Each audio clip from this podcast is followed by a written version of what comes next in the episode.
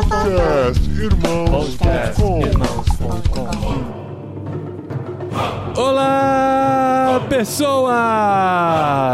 Podcastirmãos.com de número 540 entrando no ar. Eu sou o Paulinho, estou aqui com a esposinha Adriana, a minha índia, com seus cabelos nos ombros caídos. Ah, que bonito, amor. Ainda bem que você não falou que eu sou a virgem de lábios de mel. Ia pegar muito mal. eu sou a Adriana e eu estou aqui com o Cassiano. E olha só, a primeira vez que eu ouvi falar de Yanomami na minha vida veio desse cara aí, ó. É, olha aí, voltando às Olha origens, só. Cassiano. Que legal. Você sabe que, eu, bom, eu tô aqui com Paulinho e Adriana e eu tava lembrando, isso veio na minha cabeça agora. Eu tava lembrando uma vez que os caras estavam brincando que falavam que Sandy Júnior era uma pessoa só, né? O Sandy Júnior. É. Paulinho e Adriana também. Uma pessoa só. Você sempre fala os Ah, dois é juntos, que né? Isso, cara, você legal. fala Paulinho, Dri, Paulinho Dri. Ai, É, que Paulinho bonitinho. É. Podia ser Dri eu vou e falar com o Paulinho, né? Paulinho, Mas tudo bem, eu já aceito. Ah, é legal. Esse mundo machista, né? Sim, mundo- Não é por idade. E nós estamos aqui, gente, pra falar sobre o tema que está bombando, né? E como a gente tem gente, né, entre nós que entende do assunto, a gente trouxe aqui o Cassiano, que, como eu disse, volta às suas origens, porque o primeiro podcast Irmãos.com que ele gravou lá em 2007 foi um programa sobre as questões indígenas. Foi quando eu conheci o Cassiano, basicamente, né? A gente tinha acabado de se conhecer, lá, éramos da mesma igreja lá em São Bernardo do Campo, e a gente conversou sobre isso lá atrás, já conversamos sobre isso com outros convidados por aqui também, nesses tantos anos de podcast Irmãos.com. Mas eu queria falar que em 2006 a gravação não tava chiquezinha assim, igual hoje. Que esses microfones todos chiquérrimos assim. um cada um num país, cada um num continente. Não, foi gravado, sentado na cama, de solteiro, num quarto, usando headset. headset. Alguém tava no headset. chão. Eu Headset. lembro que alguém tava no chão. É. Ficava passando aquele headsetzinho cinza, um pro outro, assim, na hora de Isso, falar. era um- Sim, era um microfone que a gente microfone usava. com É, isso micróvio, né? Era tudo É, micro, né? Mas o episódio está disponível ainda. Não sei se eu recomendo ouvir, né? Eu não gosto de ouvir coisas tão antigas assim, me dá uma gastura, né? Não, gente, vamos todo mundo ouvir, tem que valorizar. Valorizar porque, a afinal das- história. Valorizar a Exato, história, a é gente é isso. feito de história. Até pra valorizar mais hoje, né? É. isso mesmo. Muito bom. E a gente volta pra falar aqui porque os Yanomami, e é bom deixar claro que plural de Yanomami é Yanomami, né? Não tem S no final. Boa, boa. Eu aprendi, eu pesquisei, é. olha. Não é Rio de Português. É, e os Yanomami estão em pauta novamente por conta de o que tem sido constatado no Brasil nesse começo de ano e a gente vai falar sobre isso, conhecer um pouquinho do histórico de tudo e como a gente pode ser parte da solução dessa grande tragédia humanitária que estamos vivendo no Brasil.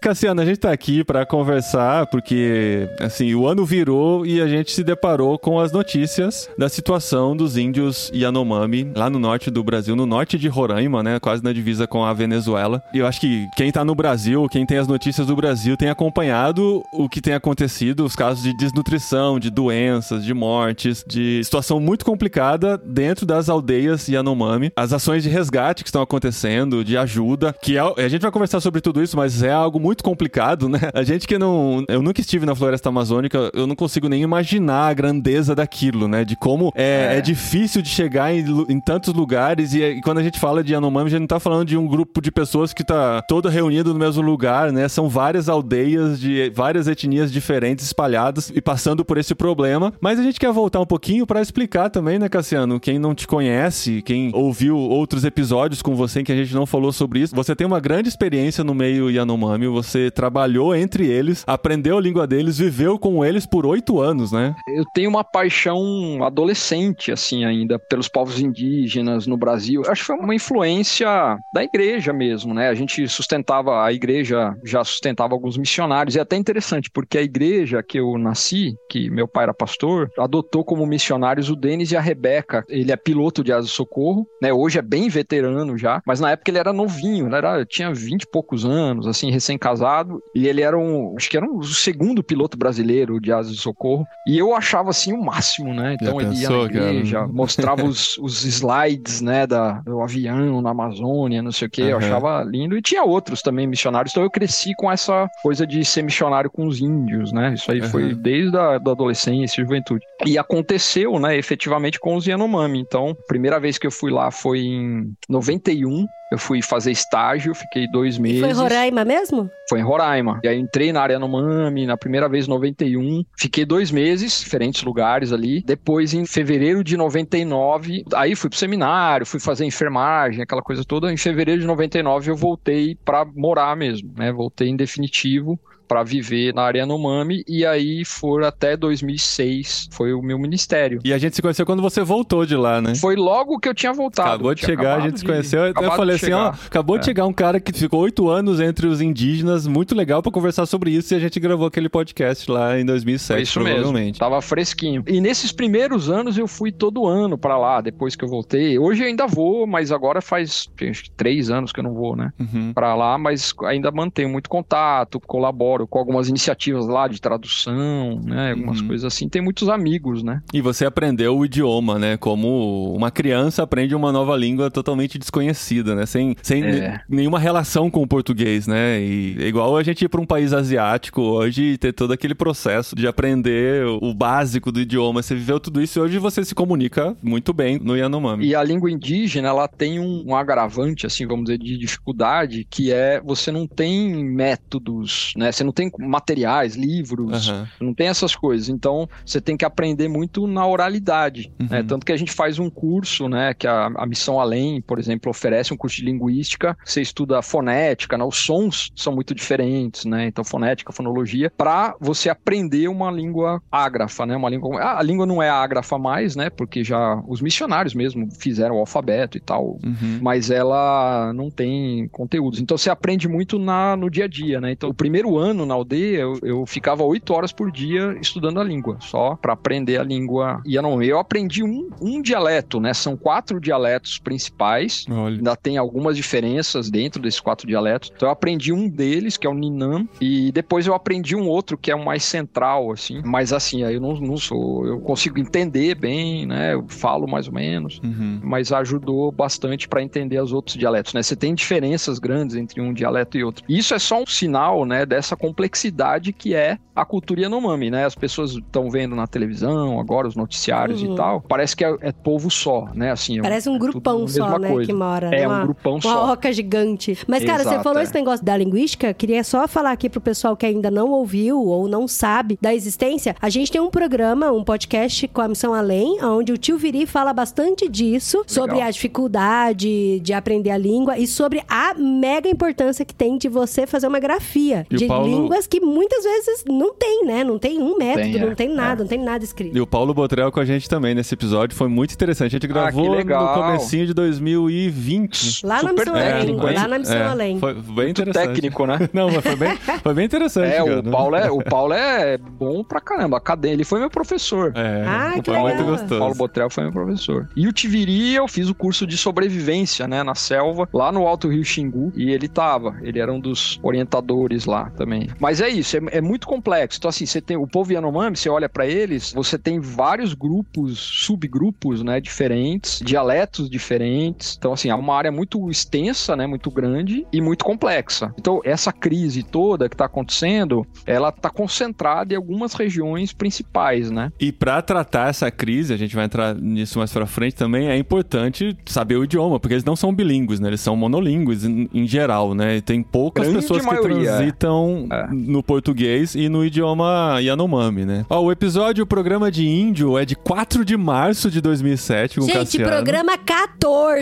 14. Quem diria que a gente ia passar dos 400, hein? É dos 500 Ah, é o, dele. 14, é o 14? É o É o 14. 14. Cara, que legal. E depois, ó, tem o 145 com o Ronaldo Lidório, chamado Indígenas do Brasil. Você também, Cassiano. Eu lembro desse, eu lembro Boa, desse. boa, É. boa. Esse é boa. E o episódio com o Paulo Botrel e o Tio Viri é o 396 de 28 de janeiro de 2020, chamado Traduções da Bíblia para Povos Minoritários. Ó, esse programa tá muito bom, viu? Não que os outros não estejam. esse, eu não ouvi esse. Ah, esse. Cassiano, se eu ouvir, você vai sentir uma ouvir, nostalgia. E você, Cassiano, escreveu um texto que circulou bem recentemente e a gente... Viralizou, como diz É. o povo, né? Como diz o jovem. Como autoridade Viralizou. nesse assunto, pela sua experiência, até por seu papel. Você falou que não escreveu em nome de nenhuma organização, mas hoje, como liderança da Aliança Evangélica Brasileira e todo o envolvimento que você tem com o assunto, você escreve com uma autoridade nesse assunto esse texto aí, que foi muito importante pra gente enxergar melhor o que está acontecendo e como a gente pode fazer parte de tudo isso, né? E onde as pessoas podem ler esse texto? Tá, aqui no post Pô, tem o isso- link, né? pra começar. Ah, é bom, é bom, tem que deixar claro. É porque ele tá em diferentes lugares hoje, né? Tem no, no site da Aliança, mas tem na Ultimato também, tem Aham. até alguns lugares, né? Mas assim, quando eu escrevi, eu não fico escrevendo artigos, né? Não tenho muito isso. Mas quando eu escrevi foi porque eu tava recebendo tanta mensagem de gente perguntando, né? Falando. Eu porque as pessoas já.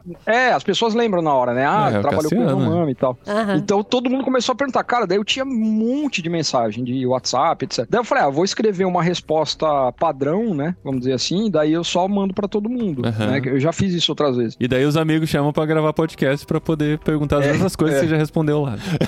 Não, mas foi, não, mas no fim, cara, não foi planejado, mas mudou um pouco o propósito, né? Porque acabou que ficou legal o texto. Porque uma coisa que eu cuidei foi de não ser político, né? De não ser tendencioso do ponto de vista político. Não que eu não Aham. tenha minhas opiniões e tal, mas eu falei, cara, eu tô respondendo pra um monte de gente. O jeito que estão as coisas, ou você deixa um bravo, ou deixa outro bravo, Aham. e só vai gerar mais discussão ainda, né? E vai perder o foco da discussão, né? O Exatamente. propósito todo do que tá sendo falado, que é salvar a vida dessas pessoas. É isso mesmo. Isso que eu falo muito no texto, né? O foco é esse aqui. É, é o que a gente vai fazer agora. Não é, a, ah, quem é culpado, etc. Aham. Isso aí é importante, mas não é pra gente ficar discutindo, né? Aí eu mandei pro Ronaldo Lidório, né? Uhum. Uma das pessoas que eu mandei. Aí ele mandou mensagem e falou: Cara, eu não tô respondendo pra ninguém que tá me perguntando, porque é a mesma coisa, né? Todo mundo perguntando pra ele. Ele falou: Porque eu não me senti inteirado do assunto o suficiente pra dar uma resposta. Então eu tenho falado pras pessoas que eu prefiro não falar nada. Mas aí quando eu vi seu texto, ele falou: Eu queria usar o seu texto pra responder. Ah, que Aí legal. eu falei, ah, beleza. Eu falei, então. então Só dá tira uma- meu dá nome uma e bota o seu.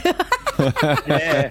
Não, eu falei, dá uma revisada, né? Falei pra ele, cara, dá uma revisada, vê se dá pra deixar ele mais enxuto, né? Ou mais. Ah, não, acho que foi até ele que falou. Ele falou, ah, eu vou ver se eu deixo mais enxuto. Falei, ah, legal, beleza. Aí depois passou um tempo, ele respondeu e falou, cara, não tem nada que eu quero mudar. Vamos Ó. deixar assim mesmo. só Olha tem um isso. detalhe. Ele falou, só tem um detalhe que eu mudaria. E aí, cara, é interessante, porque eu, eu vou falar aqui, acho que aqui não tem problema, mas tem uma parte que eu falo que a gente tem que admitir que foi nos últimos anos, com a invasão garimpeira, né? Que houve a invasão garimpeira, porque algumas salvaguardas foram retiradas, e esse foi o problema. Só que no texto original eu colocava nos últimos quatro anos. Ah, né? entendi. Colocar. E, cara, o Ronaldo tem uma sacada boa, né? Ele falou assim: você, não, você né? deixa isso aqui, aí vai associar, falar, ah, então tá falando que a culpa é do Bolsonaro, etc, Aham. entendeu? Uhum. Aí eu falei, não, beleza, aí a gente só tira isso e fala nos últimos anos. Sim. E você falou que você a primeira visita que você fez foi em 91. Pelo que eu estudei aqui da cronologia dos fatos, né? E a gente tem visto que o grande problema que tem causado toda essa situação que estamos vendo é a entrada de, do garimpo ilegal nessa região. E pelo que eu vi na cronologia, por incrível que pareça, né, no governo Collor, em 1992 foi o primeiro expurgo, né, da área Yanomami, onde tinham por volta de 40 a 42 mil garimpeiros ilegais. Com uma ação da época, conseguiram fazer com que eles Tirar. se dispersassem, tirassem, né? Quebraram, estouraram pistas de pouso e tomaram várias outras decisões que fizeram com que isso acabasse. Mas você esteve lá em 91. Você chegou a ver essa condição precária em que eles Sim. estavam? Cara, você sabe que é, é interessante, né? Porque o Collor, a gente vê o governo Collor como um fiasco, assim, né? Aham. Teve o negócio do confisco das poupanças, Sim. depois teve o impeachment e tal. Mas assim, pros Yanomami, o governo Collor foi, assim, a melhor coisa que aconteceu. Porque foi no governo Collor que aconteceu essa expulsão do garimpo, que você tá falando, e foi no governo Collor que a área Yanomami foi, foi, Foi demarcada, homologada, né? foi demarcada, foi demarcada. Uhum. Ela foi homologada depois no Lula, né? Mas foi lá no Collor. E nessa época eu lembro que voando, né, na área Yanomami, a gente via, eles fizeram a demarcação, uma faixa de terra assim no meio da selva que era pra demarcar, né? Então ó, aqui começa a área Yanomami, aqui não. Interessante, cara, isso aí, porque hoje não, não tem mais isso, né? Mas naquela época foi. Mas sim, tinham mais de 40 mil garimpeiros. Só pra ter uma ideia da dimensão disso, o aeroporto de Boa Vista, que é a capital de Roraima, ele era o aeroporto mais movimentado do país na época. Se eu não me engano, era até da América Latina. China, alguma coisa assim, mas do Brasil, Uau, uau. com certeza. Era assim, era lotado de aviões, porque na área Yanomami você só entra voando, né? Se for entrar por terra, você vai ficar, sei lá, dias, semanas andando no meio da selva. Os rios são muito. tem uma capilaridade grande de rios, mas são rios que são, não são bons de, de navegar, né? Então você não consegue ir para todo lugar de barco. Tem cachoeira e tal. Então é aéreo. Geralmente monomotores, aviões monomotores, que é o custo operacional é mais baixo. E aí você tinha, sei lá, centenas, centenas de aviões voando o tempo todo, sem controle. Então caía avião no meio da selva que nunca mais ninguém achou. Nossa. Sumiu, o avião sumiu. Você É. não sabia onde estava. Eu lembro que tinha um negócio de o avião caía, aí os caras, tinha uns caras especialistas assim, irem lá, abrirem uma pista de pouso curtinha, assim, derrubando a motosserra, etc. Aí eles arrumavam o avião ali mesmo, tipo, tudo remendado. Nossa. É, o, o avião não tinha avião registrado, era peça de um que colocava no outro. Caramba. Com a, a asa de um, a hélice do outro. Aí os caras saíam voando ali, meio capengando. Assim, era um caos. Mas eles partiam do aeroporto gente. de Roraima? Do aeroporto de Boa aeroporto- Vista? Do aeroporto de Boa Vista. mas, é, com que- muitos, assim, muitos. Sem autorização Era- era- nenhuma, era terra de Não, ninguém. porque tinha é terra de ninguém. O garimpo em Roraima, o garimpo na Yanomami, sempre teve muita, não só conivência, mas participação de políticos. É, locais. Muitos interesses. Entendeu? né? Aham. É, porque é muito dinheiro, né, gente? Assim, Uhum. é Então, mas- ouro pra caramba. Mas é isso, é isso que eu queria saber, sabe? Porque a terra Yanomami é muito rica, então, em minérios, principalmente ouro. É isso. Eles estão deitados em cima do ouro. É, ouro e cassiterita, que é um minério que se usa como componente eletrônico aí e tal. Então, assim, esses são os principais. Não tem como não lembrar do Avatar, né, cara? A gente reassistiu o Avatar 1 É. agora. É exatamente isso, né? Os caras chegando com o maquinário todo pra pegar o que tá Cara, embaixo é da... revoltante. Muito a ver, cara. O, o filme Avatar, pra quem não viu, se você olhar com essa perspectiva cultural de um povo originário, de um povo indígena, tem muito a ver. É, É. muito interessante. E mesmo a cosmovisão deles, aquela coisa do De eu lá, da respeitar a força da vida, né? natureza, força da É. vida. O que me faz pensar, cara, é que assim, quem que deu o valor pro ouro, né? Quem que chegou e falou assim, o, o ouro vale alguma Vale, coisa que se vendido por tal valor vai trazer muita fortuna e tal. E chegou num ponto que o valor do ouro é maior do que o valor do ser humano, né, cara? Porque assim, o meu interesse está acima da vida de pessoas que dependem daquela região pra isso. Por quê? Porque a presença do garimpo não é só assim, ah, dá licença que eu vou explorar aqui a terra, vocês podem continuar por aí e a gente pode conviver. É impossível desconviver da maneira como os indígenas vivem, porque eles dependem da terra, eles dependem do rio, eles dependem da caça, que tudo vai se perdendo pela presença do homem branco, digamos assim, naquela região que vai explorar, que vai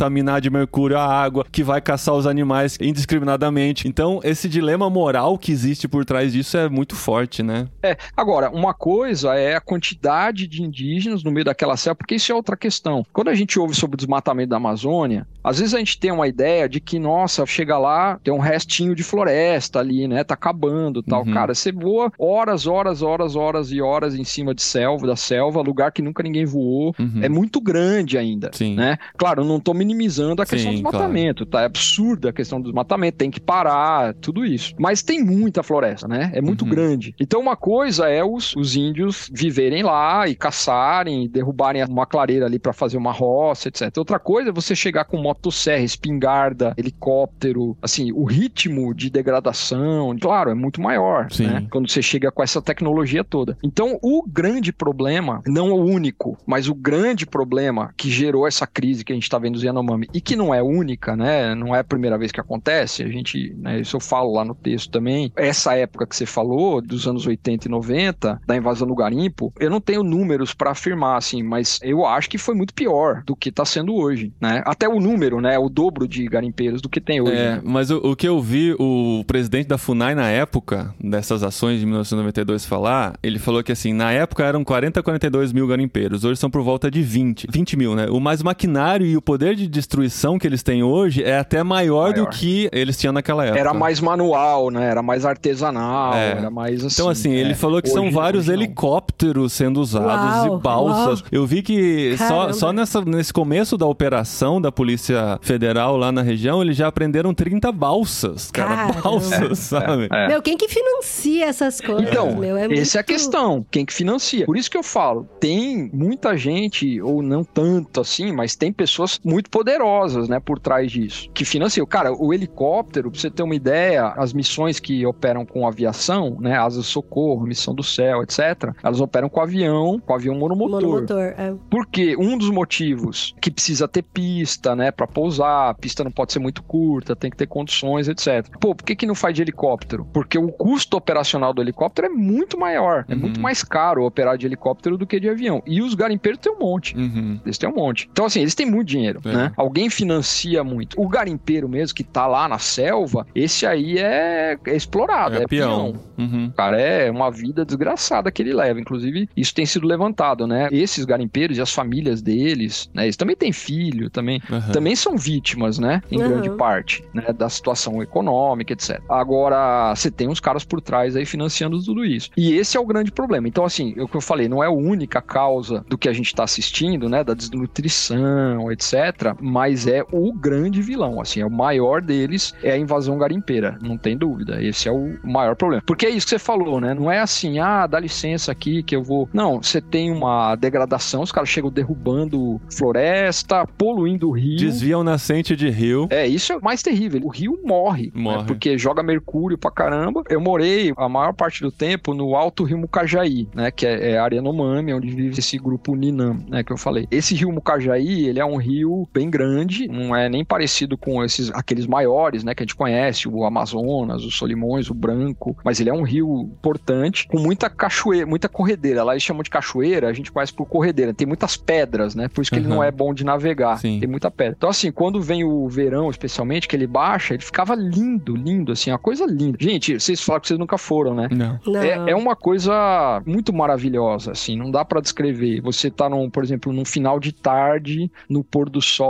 descendo um rio desse no meio Uhum. da selva. Assim, é, é uma coisa muito linda. Muito Agora que a gente tá morando fora do Brasil, né? Sempre que a gente fala com algum local aqui, né? Que a gente nunca foi na Amazônia, eles falam assim: como assim você é brasileiro e nunca foi na Nunca foi na Amazônia? Amazônia. é. Repara, é, é bem isso mesmo. Então, é um rio que a gente nadava. A Rebeca aprendeu a nadar no rio. A gente, eu lembro que a gente jogava ela lá em cima, que tem muita correnteza, né? Com aquela boinha, ela ia descendo, pegava ela lá embaixo. né? Então, assim, a gente bebia água desse rio. Tomava banho, os índios todos tomavam banho. A gente tomava banho no rio muitas vezes. Uhum. Então era uma água limpa a ponto de você poder beber, né? Esse rio hoje morreu, tá, Ai, tá morto, não tem peixe, tinha muito peixe, peixe grande, peixes grandes lá. Eu cheguei a ver peixe de mais de 100 quilos Uau. sendo pescado Caramba. nesse rio. Um- Mais de um metro de altura, um metro e dois, tem foto até, mais de 100 quilos. Então assim, alimentação, né? Tudo isso vem do rio, né? Uhum. E esse rio morreu. Então o que, que esses caras fizeram? Os garimpeiros desviaram o curso do rio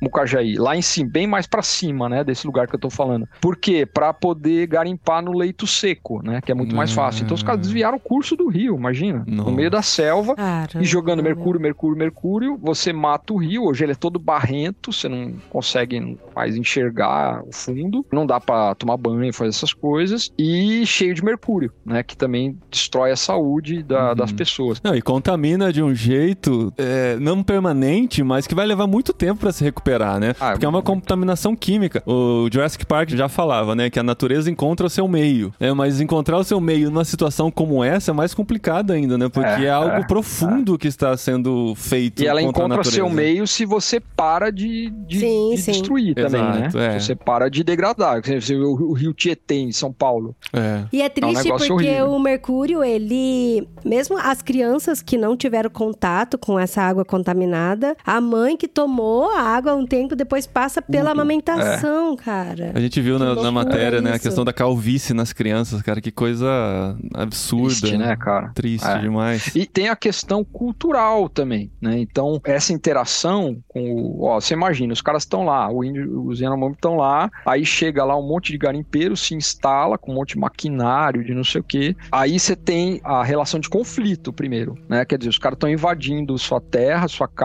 sujando seu rio, e aí começa a ter problema, por exemplo, eu não sei se vocês viram esses dias notícia de quantas Yanomami grávidas de garimpeiros Uau, que eles já não, não identificaram vi. até agora. Eu Nossa, vi. Cara, um monte, um monte. Sim. Porque os caras ficam lá sem mulher, sei lá, semanas, meses, e acabam encontrando as, as meninas lá, as moças tal. E um dos grandes problemas, primeiro, não tem língua, né? Não tem comunicação direito.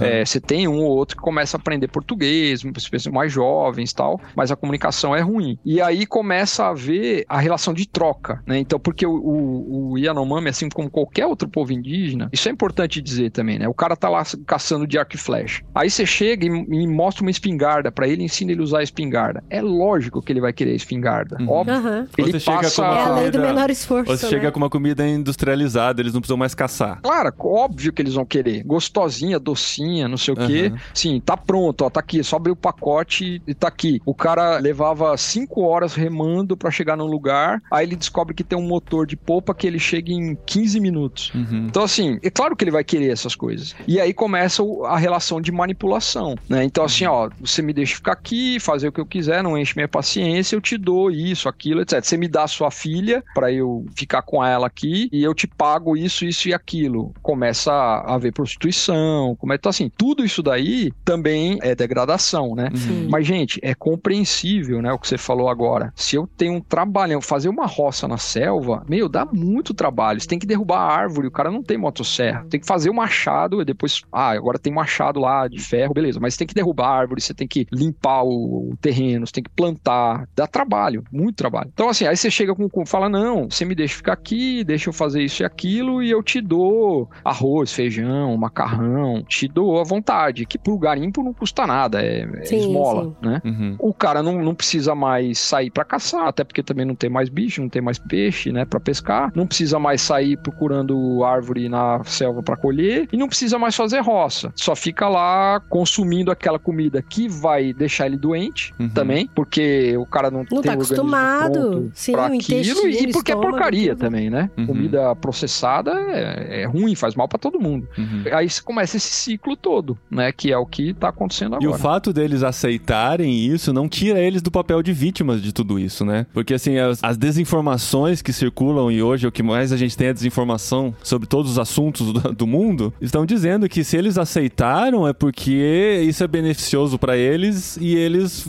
estão bem assim, sabe? Esse tipo de coisa. E ameniza o papel degradante da presença dessas outras pessoas nessa realidade. Né? É que as pessoas confundem, né? Todo ser humano tem que ter o direito de escolha, de liberdade de escolha, tem que ter mesmo. Então, assim, eles precisam ser consultados, né? E eles têm que escolher, isso não tem dúvida. Só que, para você poder ter condições de fazer uma escolha abalizada, consciente, você precisa de informação antes, uhum. né? Não é só a escolha, tem que ter informação. Então, assim, é. ó, você pode comer isso daqui, esse alimento ultraprocessado aqui, só que assim, tem muitas anos e anos de pesquisas que indicam que isso aqui causa câncer, câncer é uma doença assim, assim, assado, que se desenvolve. Então, assim, tem um monte de informação que a pessoa tem que ter antes dela ter condições de fazer uma escolha consciente. Né? Então, esse é um processo que leva tempo, que tem que ser sistemático, não é o cara chegar lá e de qualquer jeito, né? Não pode ser assim. Por isso que existe uma política que ela diferencia esses povos que são isolados ou que são considerados de recente contato, que não tem ainda toda essa condição de ter as informações suficientes para poder tomar algumas decisões. É uma coisa polêmica, super polêmica, para a uhum. gente, para nós que somos missionários, etc., mas ela tem um papel importante, ela tem fundamento, né? Que é isso que eu estou uhum. falando. Uhum. Não é só chegar e encher os caras de coisa. Eles têm que ter a informação, eles têm que ter a, as condições de poder fazer escolhas conscientes, né? E bem fundamentadas. E tá aí para preservar, né? Essas pessoas, enquanto eles ainda não têm as condições de tomar a decisão da melhor maneira, né? E essa é uma responsabilidade governamental Sim. mesmo. Tem também o fator desespero, né? Porque, igual você falou, né? Dessas regiões, desses Yanomamis que eles não têm acesso, não tinha acesso, pelo menos, à, à população. E aí chega o homem, o garimpeiro, trazendo com eles não só o maquinário, mas doenças também, né? Cargas virais e doenças e bactérias que esses Yanomamis não tinham contato. E aí os garimpeiros levam medicamento para eles também em troca de algumas outras coisas. Por isso que eu falei fator desespero, porque tem lá, tá doente. É uma doença nova que eles não conhecem, não sabem do que, que é aquilo, não sabem como tratar. E o outro oferece uma solução para isso em troca de outra coisa, nem pensam, né? Não é uma coisa pensada não é racional. É, é aquilo que tem para fazer, não tem outra coisa. Você foi em 91, você contou da sua experiência e tal, depois chegou de novo em 99, né? Você já viu a diferença, assim, dessa primeira limpeza? Porque os números mostram que ficou um bom tempo com um número bem reduzido de garimpeiros na região, que cresceu assustadoramente nesses últimos anos. Você viu uma diferença considerável nessa segunda fase? Eu vi, sim, em relação à movimentação, ao movimento que tinha na cidade, etc. Mas em relação à área em si, ou mesmo a cidade de Boa Vista, tinha mudado muito pouco. De lá pra cá, cara, daí que mudou muito mesmo, né? Porque assim, hoje você consegue ver o desmatamento. Eu falei, né, agora há pouco, que a Amazônia é muito grande, as pessoas uhum. pensam que só tem um restinho de floresta, né? Não é assim e tal. Mas quando você voa, por exemplo, mesmo trajeto sempre, de Boa Vista para o Alto Mucajaí, por exemplo, onde eu falei que a gente morou mais tempo, né? Você já percebe, né? Tem bem menos região de selva do que tinha antes, né? Uhum. O desmatamento vai avançando. Mas em relação à saúde dos Yanomami, a essa condição geral, é, tinha melhorado muito, né? No texto, eu até digo isso, né? Que aquilo que já foi feito, a gente sabe que pode ser feito novamente, né? Então, naquela época, foi muito eficiente a operação de retirada dos garimpeiros, né? Da área Yanomami e de desativação dos garimpos. E eram mais de 40 mil, né? Como vocês falaram. Então, hoje se calcula aí que são em torno de 20 mil garimpeiros. Não é uma coisa que, ah, como é que vai fazer? Não, foi feito rápido, dá para fazer, fazer, isso. É só ter iniciativa, né? cara? É só exato, fazer a coisa exato. movimentar, que até agora parece que estava é. muito abandonado e a gente viu nas notícias, né, que foram vários pedidos de socorro por parte dos Yanomami que foram ignorados, né? Então parece que agora as coisas estão começando a, a, movimentar e a gente espera que isso, isso. caminhe rápido.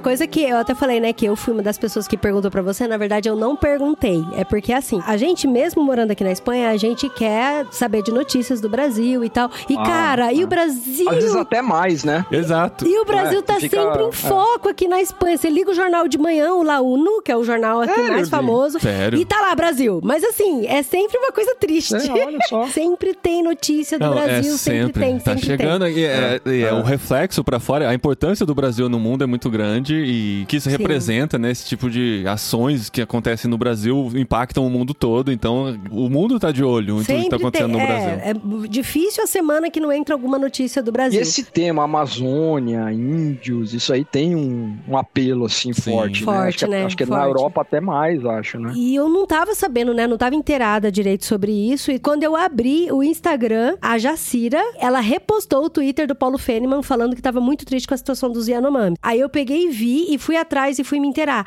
E, cara, eu comecei a chorar, porque eu falei, meu Deus, é. que tristeza, que tristeza. As imagens são fortes, né? E não, e assim, e o que me deu muita dor no coração foi que daí eu, eu só peguei o texto do Fênima e da Jacira, repostei no meu Instagram também, nos meus stories. E a, Aí todo a, mundo já começou a, a Começou a politizar é. as é, coisas. politizar. E, e, assim, e teve isso, uma é mensagem horrível, que eu né? recebi, né? cara, que rasgou meu coração, que é de uma pessoa que eu conheço, você também conhece. A pessoa me escreveu falando assim, ai, por que, que você tá triste se esses índios nem são do Brasil? Uhum. E assim, meu, são pessoas. É, nossa, faz uma diferença enorme, né? Então, é, é, então. É, é. E aí, tipo, a pessoa chora no filme do Avatar, mas não se compadece de pessoas reais que estão morrendo, que estão tristes, né? E aí, na hora, cara, veio assim, você na minha cabeça, porque eu falei, eu não tenho um contato cultural com eles, eu não conheço, eu não vivi entre eles, eu não conheço a língua, eu não sei como é que é, e meu coração tá rasgado. Aí eu pensei, nossa, o Cassiano deve estar tá destruído agora, vendo isso, cara. Você sabe o que, que me dói mais, assim, do ponto de vista emocional, do envolvimento pessoal que você fala agora? Geralmente as pessoas pensam nas crianças, né? E realmente, Sim. as crianças tal. Uhum. Mas assim, não sei porquê, é uma coisa meio inexplicável, né? Mas o que mais vem na minha cabeça são os idosos. Uhum. Cara, tinha muita idosa, por exemplo, eu lembro da Chantone, uma senhorinha, assim, eu orava com ela todo dia e uhum. tal.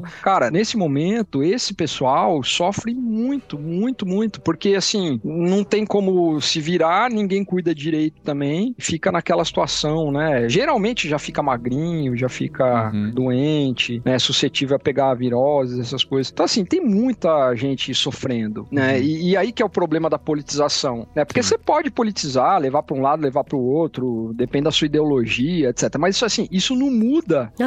a, a, o fato que, do que está acontecendo. Não, só que entendeu? o não problema muda. é que a coisa às vezes é tão politizada que eles passam a desacreditar nas notícias e nas imagens e nas informações que chegam, achando que a ação da esquerda de querer desacreditar o governo anterior. Coisa, né? Meu, é. eu escutei uma coisa é. absurda, assim, de alguém falando que. E escreveu para mim mesmo, assim, de que trouxeram indígenas que estavam morrendo da Venezuela, Venezuela para colocar é, no Brasil. Esse eu falei, gente, das... mas que a pessoa vai se dar o é. trabalho de pra colocar. Esse foi uma, esse foi uma das coisas famosas que apareceu, né? Uhum. E assim, para mim, para mim não, isso eu falo comprovadamente, porque eu falo com as pessoas que estão lá na ponta, que estão na aldeia, falando todo dia com gente, né, lá. Então, assim, realmente tem índios da Venezuela lá. Porque lá, isso é outra é coisa que as pessoas também. têm que entender. Não é nem divisa, você, né? Você é uma coisa sabe. só, né? Exato. Não, você é. não sabe quando você tá na Venezuela ou no Brasil. Uhum. Se você tá andando. Eu, por exemplo, já saí para caçar por uma semana com os índios. E assim, tinha hora que você tava na Venezuela, tinha hora que você tá no Brasil. Você uhum. não sabe uhum. onde você tá. Entendeu? É tudo selva. O Yanomami não, não pensa, ah, agora eu tô na Venezuela, agora, agora eu vou Brasil. falar em espanhol, né? pensa.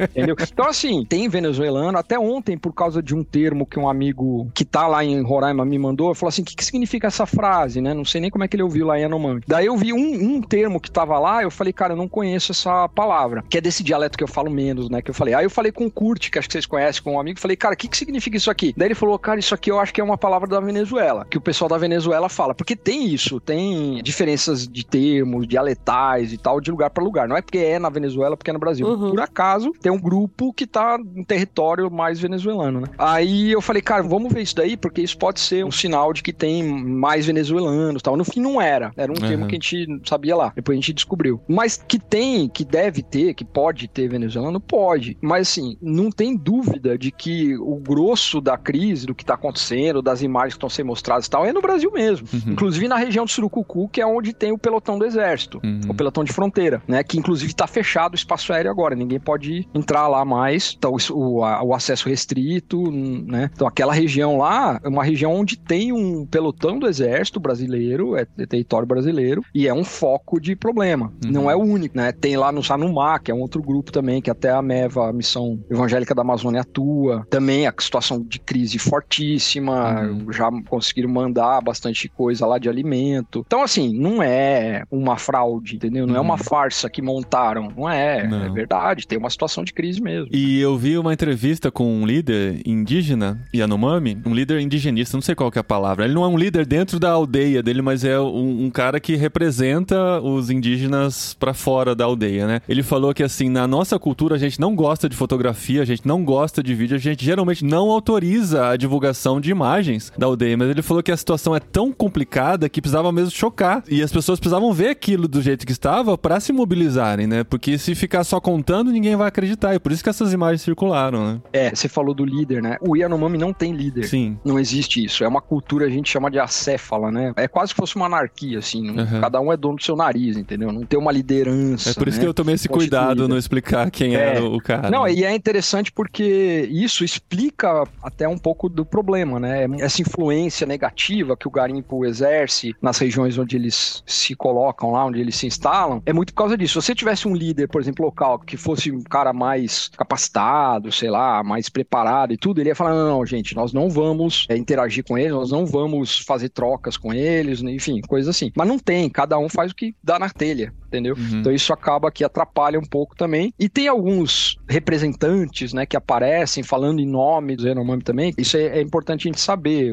Se você for para uma aldeia lá, você vai falar assim, ó, o fulano tá falando em nome de vocês. Fala assim, de jeito nenhum, gente, não, quem, né, não deixei ele falar em nome da gente, entendeu? Uhum. Isso é muito comum com indígenas do Brasil. Sim. As pessoas acham que a pessoa que tá em evidência, que tal, ela meio que fala em nome de todo mundo, não, uhum. não fala. Né? Até porque tem muitas tribos, né? Como que o cara vai representar todas as tribos, todos não, os dialetos? Nenhuma, é, né? Por, por, eles não reconhecerem líderes, é, não, então... eles não vão representar ninguém, né? Ele, uhum. ele, é só um cara que tá defendendo aquelas pessoas. Os interesses, Os né? interesses é. daquelas uhum. pessoas, né? É. Mas tem que cuidar um pouco mais, né? Porque às vezes o cara tá defendendo os interesses dele. É igual político, né? É, político. O político, ah, ele tá lá representando o povo lá no Congresso Nacional. É, mas depende. Tem um monte que não tá representando o povo nenhum. Tá os próprios interesses dele. É, né? é por isso que essa situação é tão complexa, né? A gente não consegue resumir e falar que a solução é essa e pronto, porque tem muita coisa envolvida. Inclusive, até um tema mais delicado de toda essa situação é o envolvimento missionário, né? Dos missionários e das missões em tudo que está acontecendo, até a participação delas nessa solução, né? Porque agora o que se constata é que esse contato foi muito prejudicial, então vamos tirar todo esse contato de uma vez, inclusive de quem estava lá tentando ajudar e fazer algo de diferença tipo, lá no meio. Tipo, dar um reset, né? O negócio. É. É. E assim, e eu acho justo por um lado, porque é difícil julgar, né? Quem está fazendo algo bom, quem está com seus próprios interesses, quem está atacando ou destruindo aquela, aquela realidade, ou né? explorando aquela cultura. Então, o que as autoridades fazem hoje, agora vamos tirar todo mundo de lá, retirar tudo e depois começar de novo a fornecer ajuda e tentar resolver aquele problema. Como que você, Cassiano, vê toda essa situação, todo o seu envolvimento missionário já entre os indígenas? Conhecendo missionários que estão lá atualmente agora. Fazendo um trabalho incrível, que uhum. também, né, Cassiano, não dá para tirar a ideia de que também existem missionários que estão lá que talvez não estejam fazendo a coisa Sim. da melhor maneira possível. Sim. A FUNAI editou um decreto essa semana que ele vale para essa emergência. Então, assim, a princípio, não é que é um, um novo regulamento, mas ele vale para o período emergencial. Agora, claro, aí tem o risco de grande permanecer. de ter uma. É, exatamente. Já, já que tá aí, né, vamos, vamos manter. Funcionou. Então, essa, uhum. essa é a preocupação, é. Mas como eu falei agora há pouco, o espaço aéreo já tinha sido fechado, só a Força Aérea que pode voar na área Mami, isso até quebrou uns planos nossos aqui da aliança, né? Porque a gente tá com uma campanha exatamente para subsidiar voos para entrar com alimentos, porque acaba que fica um gargalo em Boa Vista, né? O pessoal manda comida, manda um monte de coisa, mas o problema é como é que leva isso para dentro da área, né? Que é uhum. só via aérea, né? Como eu falei. Então a gente tava fazendo isso, mas hoje ninguém mais pode entrar, por exemplo, em Surucucu, essa região que eu falei, só a Força Aérea que entra, etc. E aí eles, nessa esteira, eles colocaram restrição de acesso para todo mundo que não esteja envolvido na operação, né? Que são os funcionários lá do governo, etc. E aí eles citam nominalmente os evangélicos, falam de proibição de proselitismo, né? De fazer proselitismo, de pregar o evangelho, e até de usar roupas, né? Camisetas com dizeres religiosos. Uhum. Então, uma das coisas que eles colocam no decreto, que tá dando um maior rebuliço aí, né? Porque daí todo mundo ia agora. Porque é inconstitucional. Isso não, não tem dúvida. Você não pode fazer isso. Uhum. Né? Não pode proibir esse tipo de coisa. Né? Isso é restringe a liberdade religiosa, etc. Mas o fato é que tá lá e agora tá todo mundo pensando o que, que a gente vai fazer, né? Mas o que o Paulinho falou no começo, hoje eu até respondi um, uma pergunta de um rapaz que é belga, que tá escrevendo para um jornal belga lá, perguntando exatamente sobre essa questão da ação missionária, né? Da atuação missionária com indígenas. Uhum. Eu falei agora há pouco que a gente tem que reconhecer a importância do governo cuidar. O governo é responsável pelo bem-estar, pela sobrevivência dos indígenas, por isso que está fazendo toda essa que está fazendo agora, né? Então a importância de reconhecer que existem povos isolados, né? Então tem grupos indígenas no Brasil que nunca tiveram contato nenhum com a nossa civilização, então são totalmente isolados ainda, para ver o tamanho da Amazônia, né? Como é. Uhum. E tem os que eles chamam de recente contato, que teoricamente não tem ainda as condições, né? Que a gente falou de avaliar o que é bom ou ruim, que venha de fora, né? Não, uhum. tem o conhecimento suficiente, as informações suficientes. Então isso é fato. E para muitos a religião, né? E aí isso aí entra o evangelho e tal, é um, um desses elementos que podem ser nocivos para a cultura e que o, o, indígena não teria condições de avaliar por si só com as informações que ele tem, não por problema cognitivo, por ser menos inteligente ou menos capaz, mas porque eles não têm informação não tem suficiente. Né? Não É, não tem background, não tem para poder avaliar e daí tomar uma decisão uhum. é, que seja racional, né, informada, né? A gente chama de consentimento informado, é o termo técnico, né? Então assim, ó, você pode me dar uma injeção aqui porque eu entendo o que que é isso e o que que isso vai fazer no meu corpo. Então, ele tem a informação dele dar o consentimento, né? Então, assim, o que a gente entende é que a proclamação do evangelho, quando a gente fala do evangelho mesmo, tem que seguir essa mesma via. Então, a gente precisa apresentar o que que a gente quer dizer de uma forma que seja compreensível para ele, que ele entenda o que que é o evangelho, o que que o evangelho significa,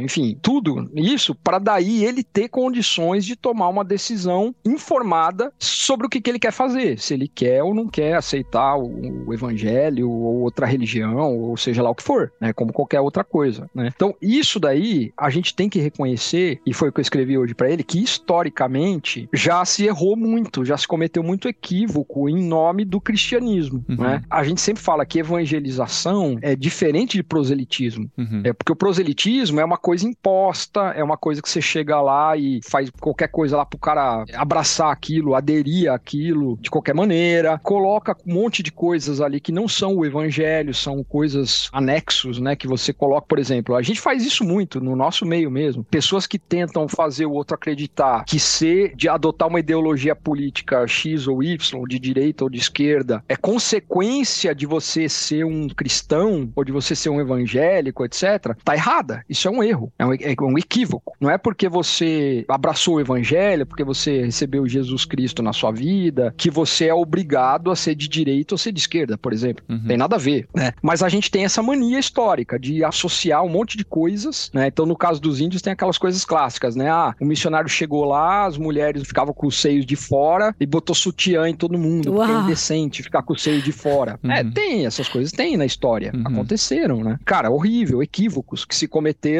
em nome do cristianismo. Uhum. Mas não significa que é o aquilo é o verdadeiro cristianismo. Então, hoje, o que a gente defende é uma presença missionária em área indígena, né? Falando especificamente, mas uma presença missionária consciente, né? Que aprendeu com os erros históricos e sabe como fazer a coisa. Então, primeiro, porque a gente entende o evangelho hoje de uma forma integral, né? Então, a gente não quer levar um evangelho lá para salvar a alma dos índios, uhum, para uhum. depois da morte eles irem para o céu, por exemplo. Uhum. Não é só isso. Também não é para criar uma igreja, fazer um prédio lá, colocar uma placa, denominação XYZ e fazer os índios a terno e ir pro culto domingo.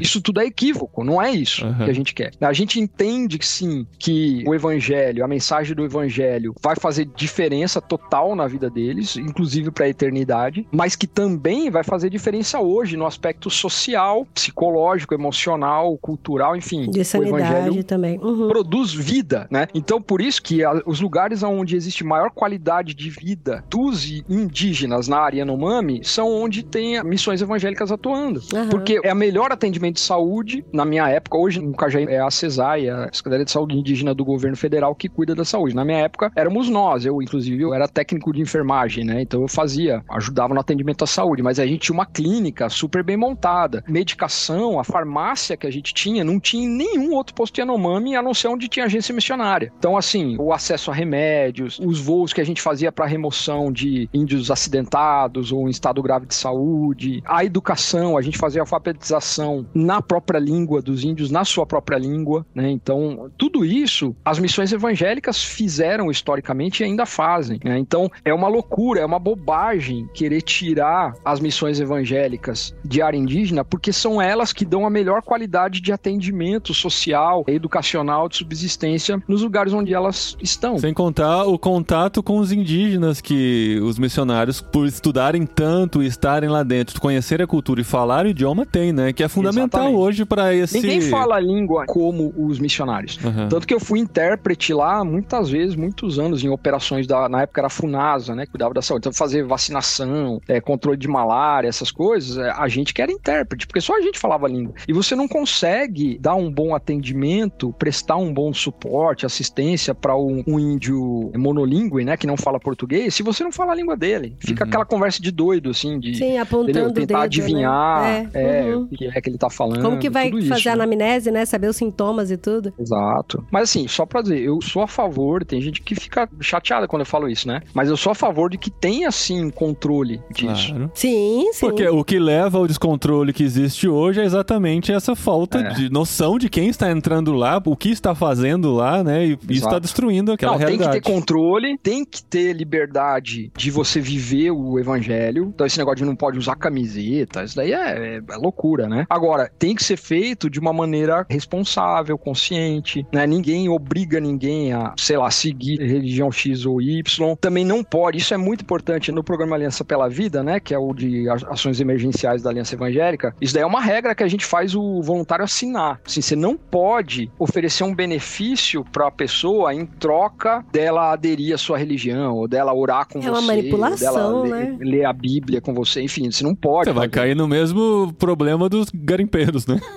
É, exatamente, em troca. exatamente. Então, assim, a gente faz o bem, a gente vai socorrer quem tá doente, etc., como um fim em si mesmo, para fazer o bem, Uhum. entendeu? Não é uma troca, não é uma relação de troca. E muitos cristãos, muitos evangélicos têm dificuldade de entender isso, né? Assim, ah, se não puder dar uma Bíblia, então não vou dar a cesta básica. Assim, não, você vai dar a cesta básica porque ele tá com fome, não é... Aham. Entendeu? Não é uma relação de troca e de manipulação, né? Cara, mas a gente que não é monolíngue. Ah, agora eu posso falar, de Você verdade. não é mais monolíngue.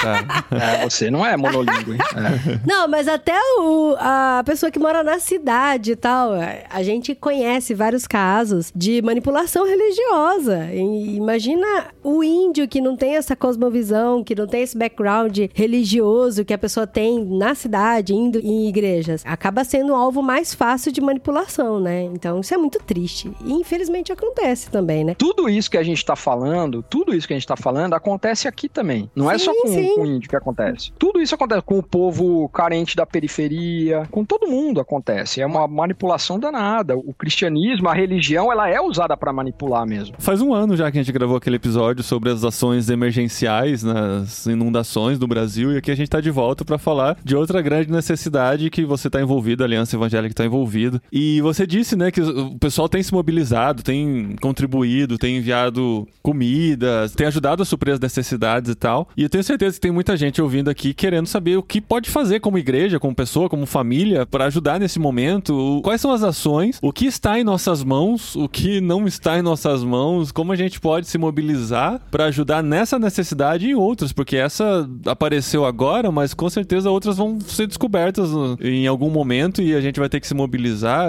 Qual que é o nosso papel como igreja no meio de tudo isso? Cara, a primeira coisa que eu tenho falado é dar mais importância para a situação emergencial do que para as questões políticas que giram em torno disso, entendeu? Então, assim, tudo bem, você quer discutir se é uma manipulação, se o governo atual está usando essa situação para atacar o anterior de alguma maneira, ou se o governo anterior errou e, e é responsável por a situação que está acontecendo, porque foi omisso. Tudo bem, cada um vai ter as suas ideias e vai achar o que quer achar. Mas assim, antes disso, existe, isso é, é o que eu falo no texto que é muito importante, existe uma crise humanitária. Não é mentira, Aham. entendeu? Não é montagem, não é montagem, não é... Uhum. Talvez ela tenha uma proporção maior ou menor, mas ela existe e ela é grave. Ela existe, né? Então isso está acontecendo. Uhum. né? E aí eu falo da importância da gente ser mais ativo, até como instituições, nessa área que é conhecida como advocacy, né? Que é um- uma pressão para que as políticas públicas sejam implementadas, independente de qual governo é, se é o governo de direita ou se é de esquerda, não faz diferença. Então, por exemplo, tirar os garimpeiros que estão ilegalmente na área indígena é uma prioridade. Sim, Eles estão sim. ilegais. Tem gente que vai defender que não, não deveria ser ilegal. Tudo bem, aí é uma outra discussão. Mas hoje é ilegal e é ilegal porque é nocivo, destrói o meio ambiente, destrói os índios. Então tem que haver uma pressão nesse sentido. Então, às vezes, em vez de ficar responsabilizando esse ou aquele, fazendo um monte de postagem, mandando e-mail pro Ai, senador, sei lá o quê, né? cara, vamos falar nesse sentido, entendeu? Vamos pressionar para que os garimpeiros sejam retirados, para que o governo faça direito o seu papel em relação à responsabilidade que eles têm em relação à saúde indígena, porque existe investimento, existe desvio de recursos, existe corrupção, porque é muito dinheiro que vai para isso daí, não é? Não é que vai pouco dinheiro, Uhum. mas ele não é bem utilizado, o modelo Uhum. é ruim, o modelo é errado. Então, esse tipo de pressão, né? Então, isso é muito importante. E a outra coisa mais prática também, eu até falo no texto também, é articular com quem tá na ponta para saber de que forma eu posso ajudar efetivamente, né? Então, por exemplo, eu tenho visto isso muito nas emergências das chuvas, né? Que a gente tem atendido no Brasil desde o ano retrasado. Ah, teve o deslizamento em Petrópolis, enchente e tal. O pessoal começa a mandar roupa. Então, você pega tudo, despeja o armário e manda roupa, roupa, roupa. A gente teve que pôr fogo em uma Uau. pilha, uma montanha de roupa, literalmente numa quadra pública, assim, uma montanha. Porque tava dando rato, tava dando bicho, porque é muita roupa, não, não, Uhum. tem, tem vazão. E fora que o pessoal manda coisa rasgada, coisa velha, né? Ai, que triste. Então, né? assim, mandar roupa e mandar comida, né? Chega uma hora que, meu, não dá mais, não dá pra estocar, não dá pra dar vazão, não dá pra distribuir. Então, logo de cara, no começo dessa crise, eu falei, ó, nós vamos direcionar recurso pra fazer os voos pra dentro da área. Por quê? Porque eu já sei que vai encher de comida de doação em Boa Vista e vai ficar lá represada, Vai ficar não vai ter como levar pra dentro, né? Uhum. O voo é caríssimo pra levar pra dentro. Então a gente começou a captar pra isso. Então isso é uma coisa que ainda dá pra fazer. A gente não consegue entrar em Surucucu hoje, mas a gente consegue entrar em outras regiões onde a asa socorro ainda tá voando. Por exemplo, Auari, Zolomai, essa região que eu falei, do Sanumá, a gente consegue levar doações que já estão em Boa Vista pra dentro da área. E se essas doações chegarem nessas ações do governo que estão levando coisas pra lá, não serve pra nada. O governo não tá aceitando esse tipo de doação. O governo não tá pegando, é, Uhum. não tá, eles não estão aceitando, não estão pegando. Tá. E assim, o governo é muito complicado esse negócio, porque eles têm, numa hora como essa, eles têm muito recurso. Assim, Chove dinheiro ali, Uhum. entendeu? Que é emergencial, né? É, seja porque tem os protocolos emergenciais que você canaliza recursos pra lá, seja porque tá vindo muito dinheiro de fora. Exato, exato. Isso que eu ia falar. Tem países aqui da Europa que estão enviando dinheiro pra eles. Então essas milhões, iniciativas milhões. são paralelas, né? São São paralelas. fora do que o governo está fazendo. E assim, são paralelas porque nós conhecemos algumas realidades que nem o governo conhece. Tá. Isso também é, eu falo com a maior tranquilidade do mundo, porque a gente conhece os meandros da coisa. Uhum. Entendeu? Então, por exemplo, o Mimica, né, que é um missionário que trabalha há 30 anos com o Sanumá, esse povo que eu falei aí. Cara, ele, ele conhece todo mundo pelo nome, ele viu as crianças nascendo, que agora já são adultos, ele sabe os detalhes das coisas, entendeu? Sim. Então a gente consegue ser mais cirúrgico, às vezes, nas ações, né, no, no- no direcionamento e tal. Então, o que eu tô fazendo, por exemplo, ontem, hoje, é falando com o Mimica, falando, Mimica, fala quais são, porque a gente tem recebido doações também via Aliança Evangélica, né? Direcionadas para a situação Yanomami. Daí eu falo, ó, me fala de demandas específicas e a gente vai suprindo, né? Então, medicação específica para algum índio específico ou um determinado tipo de insumo que precisa ir para tal região. Então, a gente está vendo isso, tem uma possibilidade de um avião da Missão do Céu de Manaus ir para lá também, tá meio stand-by agora, porque ia para Surucucu, aí fechou. Tem a possibilidade de um helicóptero da Missão Novas Tribos ir para a área também, para ficar fazendo esse transporte para pequenas, porque acaba que onde tem pista de pouso são poucos lugares, né? Mas aí, a partir desses lugares que tem pista de pouso, tem um monte de comunidade espalhada, que demora dias de viagem, etc. Andando no meio da mata tal. Então, o helicóptero atende melhor essas, esses pontuais, né? Uhum. Então, assim, a gente está fazendo esse papel de articular com a linha de frente para ser cirúrgico na forma como a gente atua, até porque o recurso que a gente tem perto desse recurso governamental é. É ínfimo, né? milhão- é uma gota d'água, né? Então, Uhum. a gente deixa as grandes ações, né? As grandes ações para o governo Uhum. e a gente atua de forma mais cirúrgica, né? Mais direcionada. E pressiona o governo, né? E pressiona o governo. É. E a gente consegue dar conta disso, né? Olha, o que, que a gente está fazendo e tal, né? Então, isso Uhum. é, é interessante também. Pô, que legal. Pra saber mais informações, as pessoas entram onde? O site da Aliança Evangélica tem as informações? Entra no site da Aliança Evangélica, tem o WhatsApp lá, que dá Hum. pra falar direto pelo site, e tem lá também a campanha, né? O Instagram também. O Instagram também a gente, o Aliança, Aliança Evangélica BR, ele tem lá também informações sobre a campanha. Boa. E o pessoal pode fazer contato, perguntar. Muito bom, Tá. Cassiano. Cara, que legal. Foi gostoso conversar sobre isso, porque é algo que tem apertado muito nosso coração, ainda mais gente longe, né? Sim, Eu, eu sei que sim. A, a diferença de estar no Brasil e fora é bem pequena com relação ao acesso às informações, né? Praticamente as mesmas informações que as pessoas têm acesso no Brasil, a gente tem aqui. Mas dessa angústia de pensar, cara, que situação, como que isso chegou a esse ponto Uhum. e a gente precisa fazer alguma coisa para isso não se repetir mais. E infelizmente é algo que pode acontecer de novo daqui 20 anos, a gente ter uma situação parecida de novo, porque esse assunto saiu da pauta, a gente parou de pensar nisso, as TVs não estão mais noticiando isso e foram esquecidos novamente. A gente tá aqui e como cristãos, a gente Sim, tem que ser sim. uma ponte para que isso não aconteça, né? Não só nessa realidade, em tantas realidades que a gente conhece, que a Sim, gente tem sim. denunciado por aqui, falado por aqui. Nós temos que ser realmente essas pessoas que estão prontas para ver a necessidade, para atuar nela, para pressionar quem tem força para fazer mais contra essas necessidades e acho que esse tem que ser o nosso papel no mundo. Legal. É cuidar de pessoas e cuidar da natureza também, gente. Porque assim como meu coração rasgou de ver as pessoas ali desnutridas, morrendo, também ver tantos rios, tantos rios barreados, não sei. É horrível, né? Nossa, gente, É que tristeza. É triste demais. Que É triste tristeza. demais, As árvores quebradas, os rios tudo podre. Pela ação os do homem. peixes mortos. E Nossa. é, pela ganância humana, né, cara? De querer mais. E o pior é que quem tá financiando isso tá deitado no seu berço de ouro, na sua hoje, cama né? de ouro, assistindo a sua TV de ouro e as coisas acontecendo É, debaixo é. dos pés dele, né? Cara, você sabe que eu tenho me chamado muito mais atenção nesses últimos tempos, por causa desse negócio da aliança e tal, do Aliança pela Vida, tem me chamado muito mais atenção a forma como os ricos esbanjam dinheiro. Então, essas coisas de altíssimo luxo e tal, cara, me dá um, um sentimento tão Sim, ruim, sim. cara. Uhum. Do, o desperdício que é, né? Isso. Cara, por que, que o cara tá, tá fazendo isso? Tipo, você poderia gastar mil, o cara gasta cem mil. Eu vi outro dia um podcast, um. Não é podcast. É um podcast no, no YouTube, um negócio desse. Os não é, não é podcast é que ninguém mais sabe direito o que, que é. É, não sei, cara. É um negócio no YouTube lá. Eu nunca tinha visto, eu imagino que seja super famoso. Uns americanos, uns meninos, uns rapazes, assim, americanos. Aí eles ficaram uma diária no hotel de. Ah, cara, acho que era 100, de 100 dólares até um milhão de dólares. Eles pagaram Meu um milhão de dólares. Então era assim: Deus. 100 dólares, mil dólares, dois, 5 mil dólares, Em 20 hotéis mil dólares, diferentes? tipo, um, um dia, diferentes, Tá. é.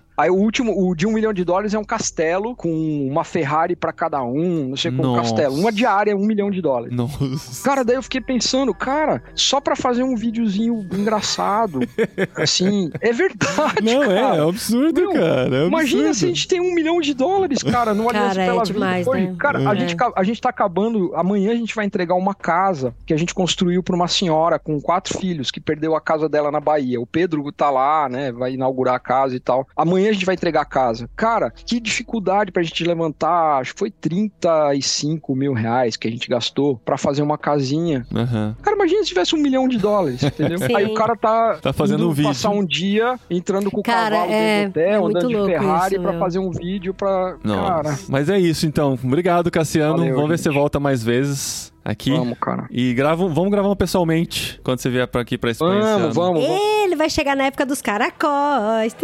Vai poder provar caracol. Já comeu caracol? Sério? é caramujo mesmo, caramujo, sabe? É, Caramujo. é, é caramujo. Ah, mas é lesmoso. É, uma lesma. É. É. Ah, cara, para. Você chupa assim, ó. Não, eu Ah, aprendi para, com para. você Ela- ela que a gente tem que respeitar a cultura. É aquele do Bob Esponja, como é que é o nome dele? Não tem o caracolzinho dele? Tem Aquele- caracol. Ah, não sei o. É nome um dele. cachorrinho, que ele faz igual o cachorrinho.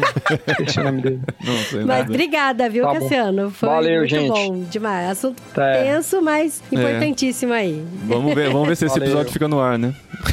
Ai, vai ficar no ar, sim.